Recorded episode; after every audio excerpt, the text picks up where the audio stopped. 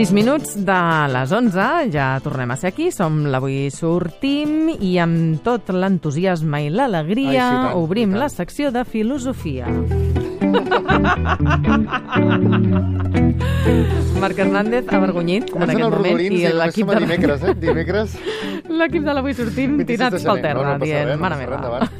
Si, si obrim la beta dels, dels rodolins podem acabar fatal, eh? Va, va, què A passa? veure, a veure quan dura el programa.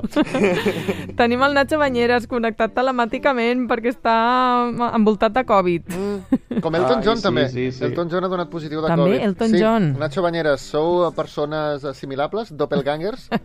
De moment no, jo no tinc, jo de moment no he donat positiu ni res de tot això, però la meva filla no ho sé.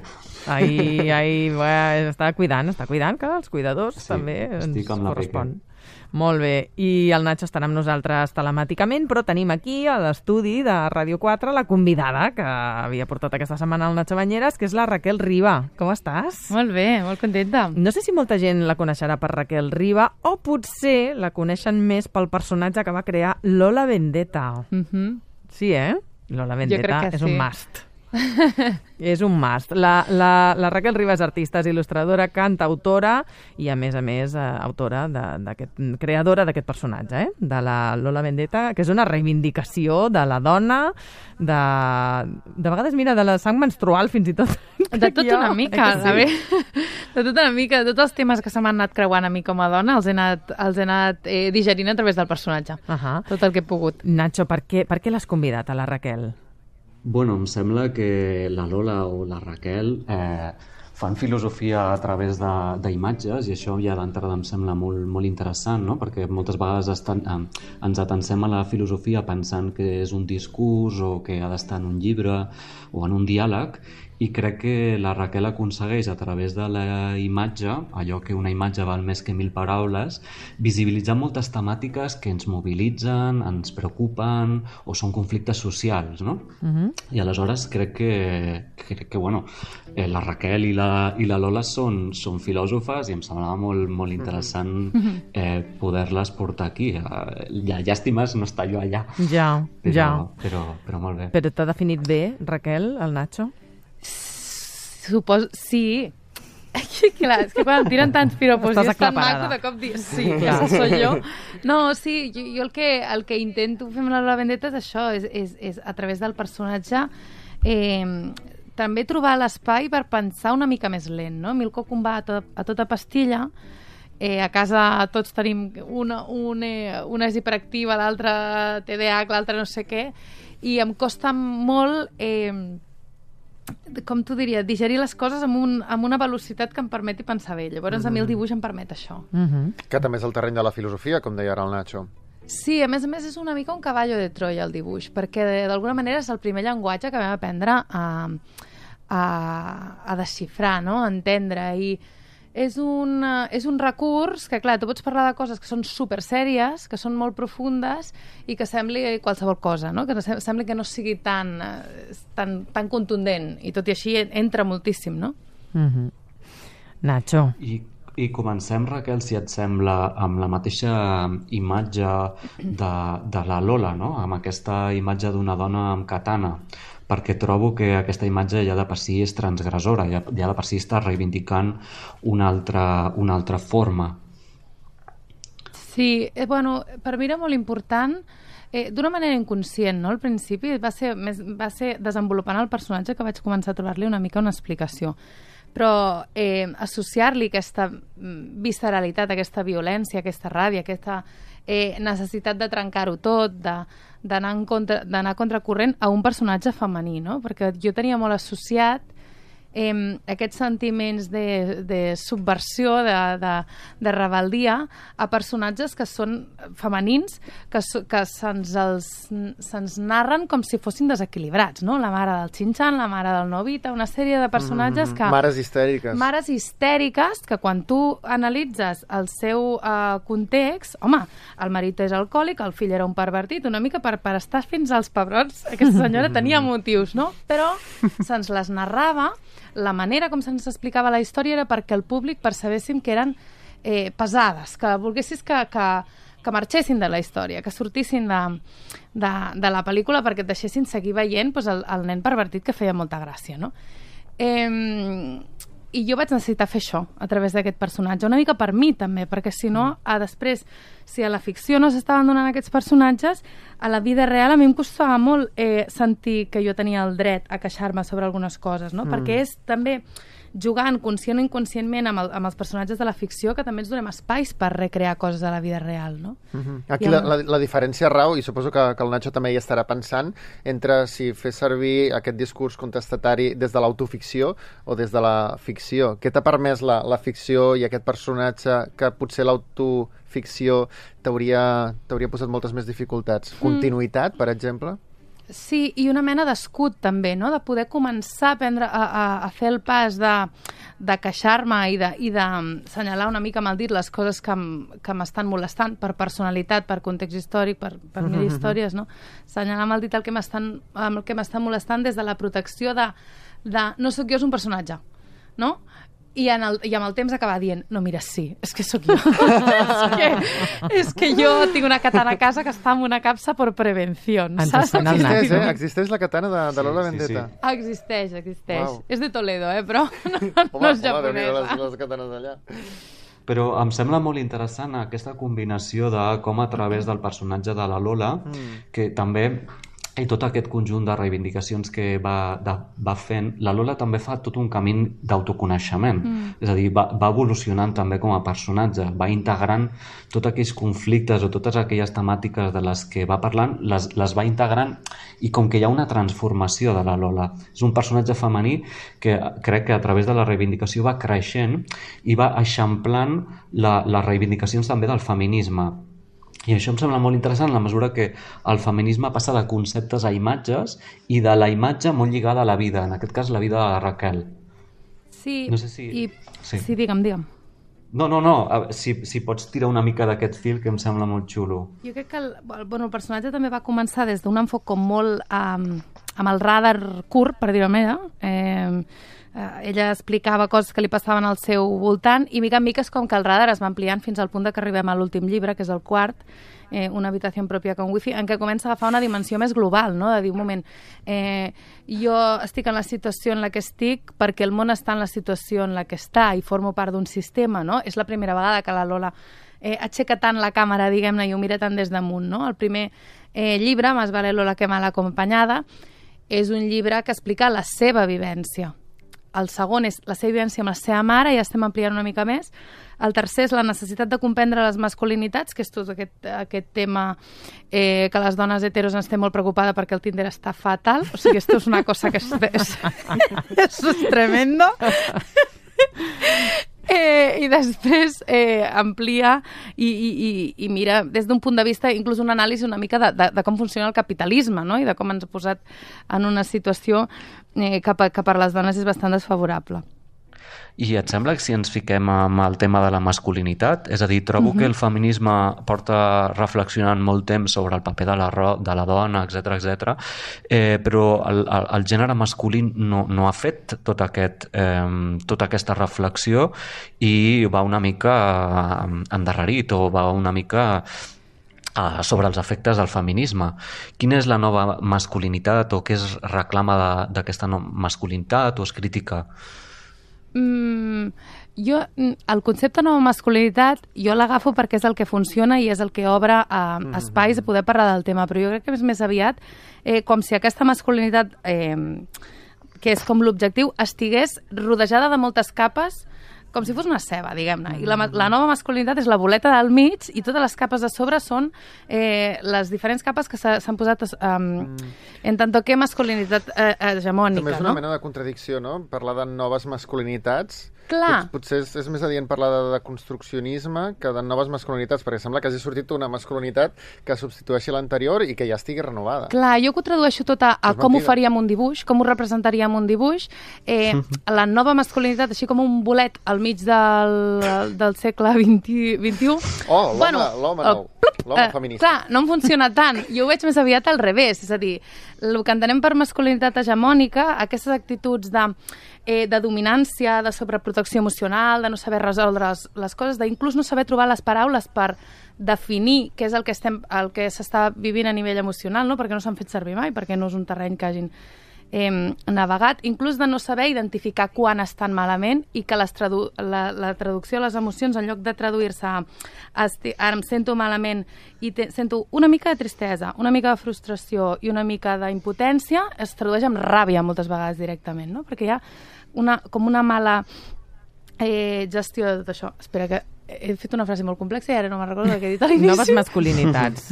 les, les, sí. cap, les capes que anem traient de la masculinitat de sí, jo crec, que, jo crec que té molt més a veure tornar a, en aquest centre que, té, que, que és, on, és on trobem aquest espai de és que vaig a fer servir una altra paraula molt topicazo, però de vulnerabilitat, no? De on, on ja no ens fa tanta vergonya, o ja no els hi fa a ells tanta vergonya, eh, ser éssers que també poden ser dèbils, que no sempre tenen la resposta eh, de tot, no? Que és una de les coses que veiem amb les masculinitats hegemòniques. Sempre s'ha de tenir l'última paraula, sempre han de tenir la resposta de tot, sempre eh, han de controlar una mica la situació, inclús sempre han de tenir la possibilitat de eh, salvar-li la vida als altres, no? Sempre han de tenir eh, aquesta mena de... Al final tot això, que sembla molt bonic, es tradueix a, a superioritat. Eh? Mm -hmm. El que passa és que mm -hmm. la superioritat eh, agafa molts matisos. No només és que jo vingui i et digui eh, tu, eh, imbècil, saps? No, no és tan graf, o sigui, no és tan directe. Eh, agafa forma a través de dinàmiques molt petites, el que, el que, li, eh, el que anomenem com a micromasclismes, no?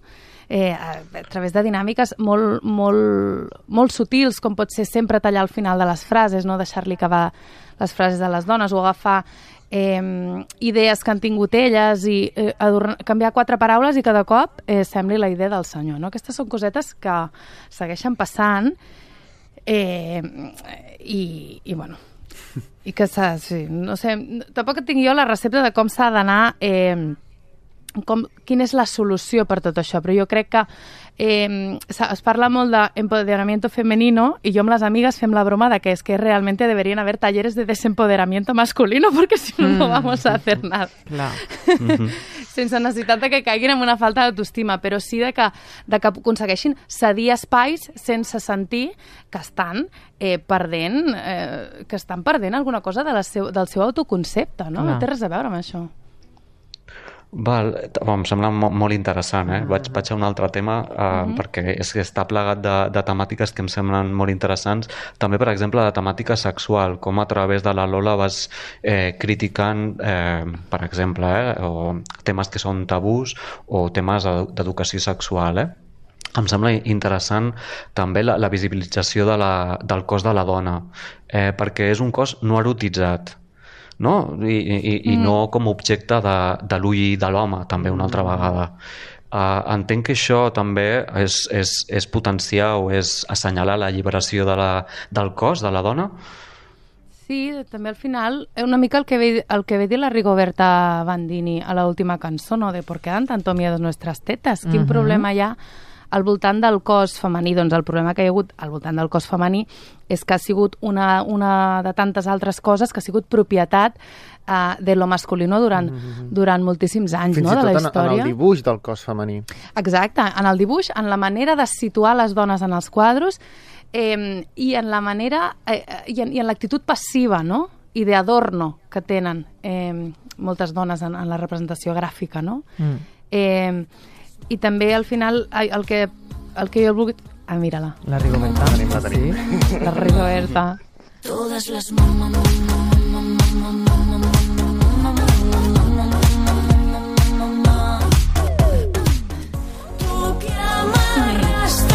Entenem que el vot del Benidorm Fest per part de Raquel Riba Absolutament. també dedicat a Rigoberta. És que, és que aquesta dona és fantàstica. és, Sí, és fantàstica i té la capacitat de... Ella, ella principalment i després del seu equip, no? que em sembla que són tres al darrere, ostres, eh, d'agafar un tema que em sembla molt sèrio i que jo ocuparia molta estona parlant i em posaria com super transcendental i ella agafa i fa aquesta cançó que fa que, que, que comenci a saltar la gent com a loca a les mm. festes. Em sembla fantàstic. La trobo fantàstica. Por tantas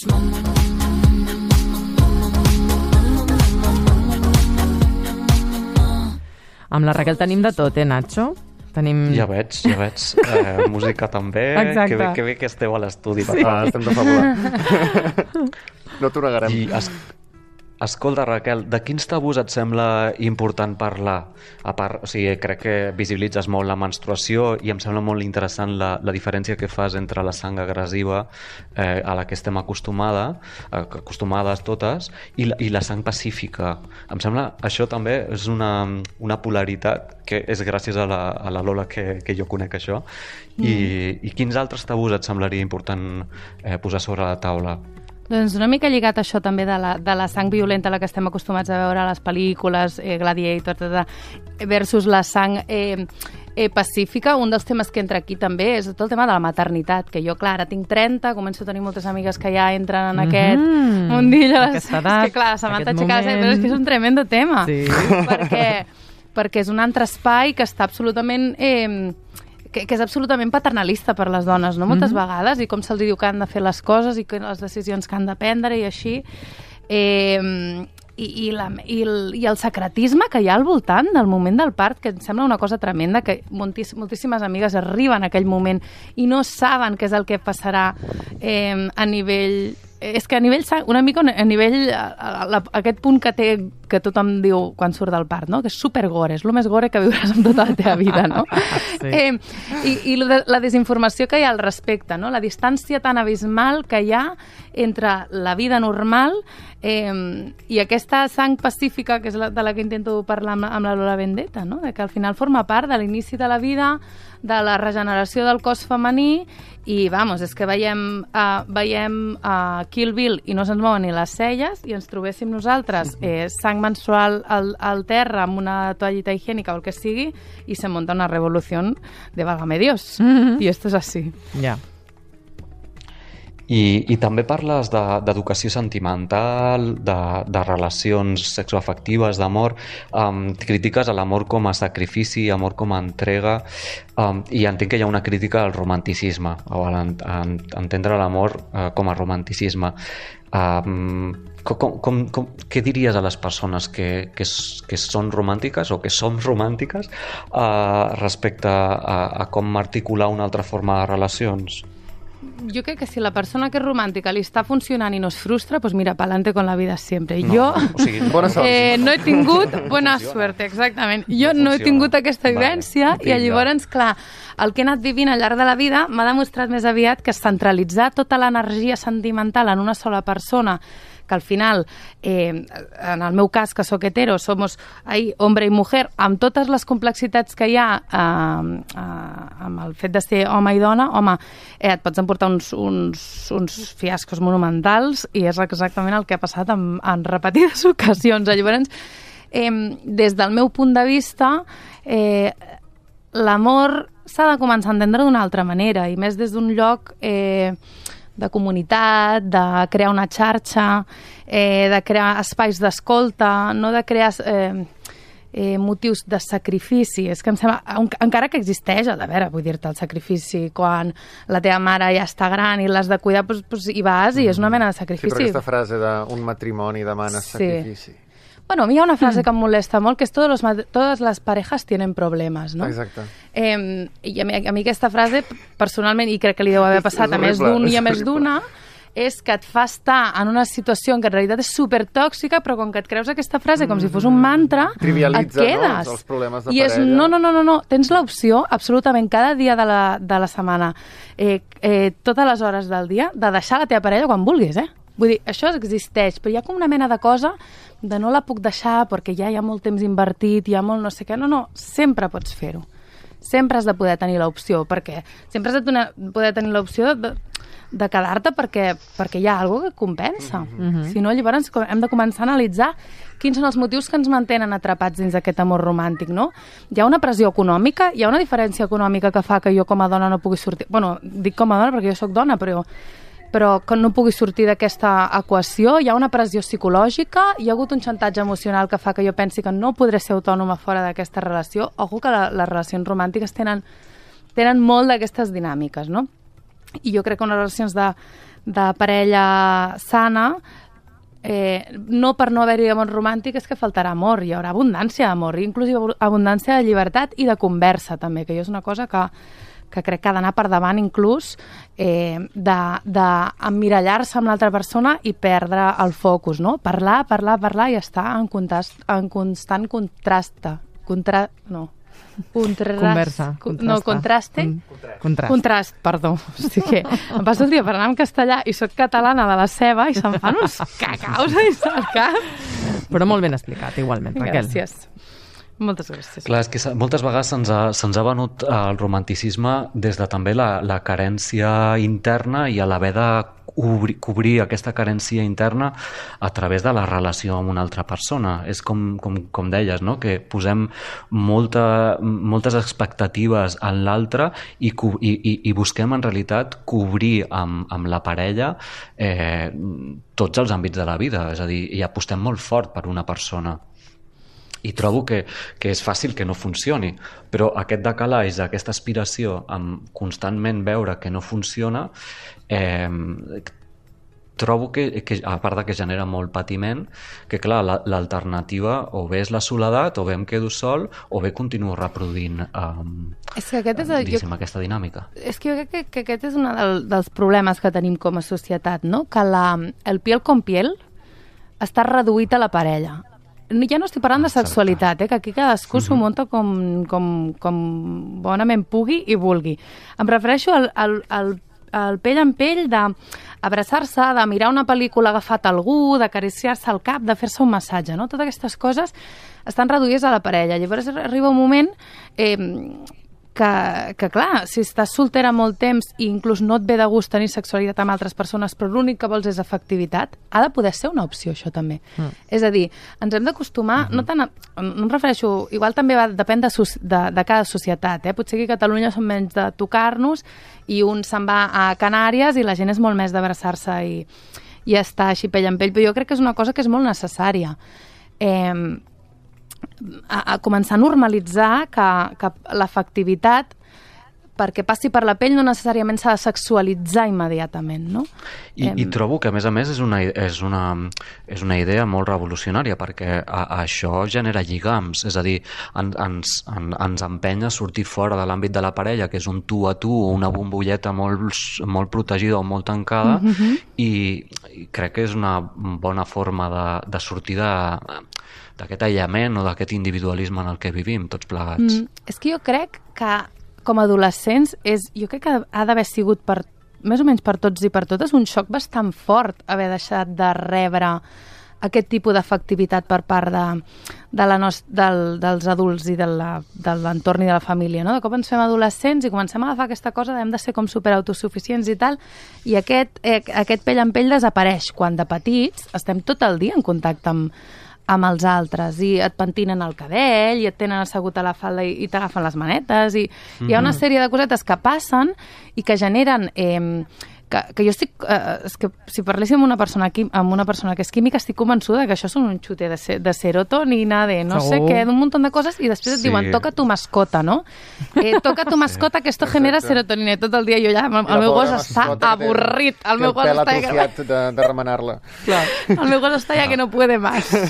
Eh, doncs això, et dirà més aviat cap a una, cap a una efectivitat adulta més d'aquest estil, no? Sí, la, la Nazaret Castellano, no sé, bueno, la vam entrevistar sí. aquí, em parla, com, com, em parla de, de, de què es mobilitza el cervell amb, amb, amb la tendresa i amb els mimos, i o sigui que que sí, que sí, que se'n parla. I després et volia preguntar una última pregunta perquè, uh -huh. eh, perquè ja no ens dona més temps. És que jo faig respostes um, molt llargues, perdó. Molt interessant. No, no, està genial, està perfecte, està perfecte. Tot això és el que es desprèn de les imatges, vull dir que és perfecte. Um, en aquesta, en l'últim llibre, en l'habitació pròpia con wifi, uh -huh. uh, trobo que la Lola té un... O sigui, hi ha, hi ha un conflicte, o sigui, es queda, es queda sola. I com, com, com va viure la, la Lola el confinament i la soledat? Perquè crec que això també també és molt interessant. A veure si ho pots presentar una miqueta. Com el va viure? Al final, l'últim llibre és el més autobiogràfic de tots, eh? És una ah, mica la meva sí. vida eh, sí. tal qual. eh, com Venga. vaig viure jo tot això? Eh, jo realment, eh, jo vaig canalitzar a través del personatge, eh, el que intentava, el que vaig intentar fer és generar-me l'espai per, per conèixer-me a mi mateixa. Jo afortunadament tinc una manera de funcionar que al final, per més dramàtica que es posi la situació, sempre em dic, vinga, eh, vaig intentar estructurar-me la, la vida emocionalment, eh, a intentar que tot això sigui un aprenentatge, mm, per més dur que sigui, perquè al final ha sigut duríssim, i em vaig quedar sola en un poble, eh, un any i mig, eh, ningú entrava per la porta, passava un dia 15, 20, 25 i no entrava ningú per la porta, a veure si és una convivència amb la soledat bestial, eh, però també un moment, un, un moment per per quedar-te sola, per escriure molt i per final per adonar-te de, de, de quines coses sí que et fan falta, no? Perquè jo sempre havia tingut aquest discurs de jo sola, jo sola puedo, empodérate mm. d'esta manera, no? Raquel Ribarrossi. Eh, I al final va dir, i una, i una mierda pinxa en un palo, que, que jo em vull empoderar però rodejada de persones i a poder ser eh, persones efectivament eh, sanes, no? Mm. Però rodejada de gent, vamos. Raquel Ribarrossi, volem acabar amb una cosa que volem Aviam. escoltar. Clar, que l'hem- sentit eh, parlar de pintura, de dibuix, eh, t'hem escoltat parlar, però no t'hem sentit cantar. I al principi dèiem que també eres cantautora i hem dit, no pot ser això, i anem Sí, a buscar-ho, tinguem-ho d'alguna manera. Túmbate vera, que ya gastaste todos los cartuchos. Rendirte es lo último que te queda. I amb això t'anem dient adeu, Raquel Ribarrossi, la creadora de Lola Vendetta, i adeu gràcies també al Nacho Banyeres. Una abraçada. Moltes gràcies. Gràcies. Nacho. Ens veiem la setmana que ve. Adéu. Gràcies, Raquel. Gràcies a vosaltres. Que vagi molt bé.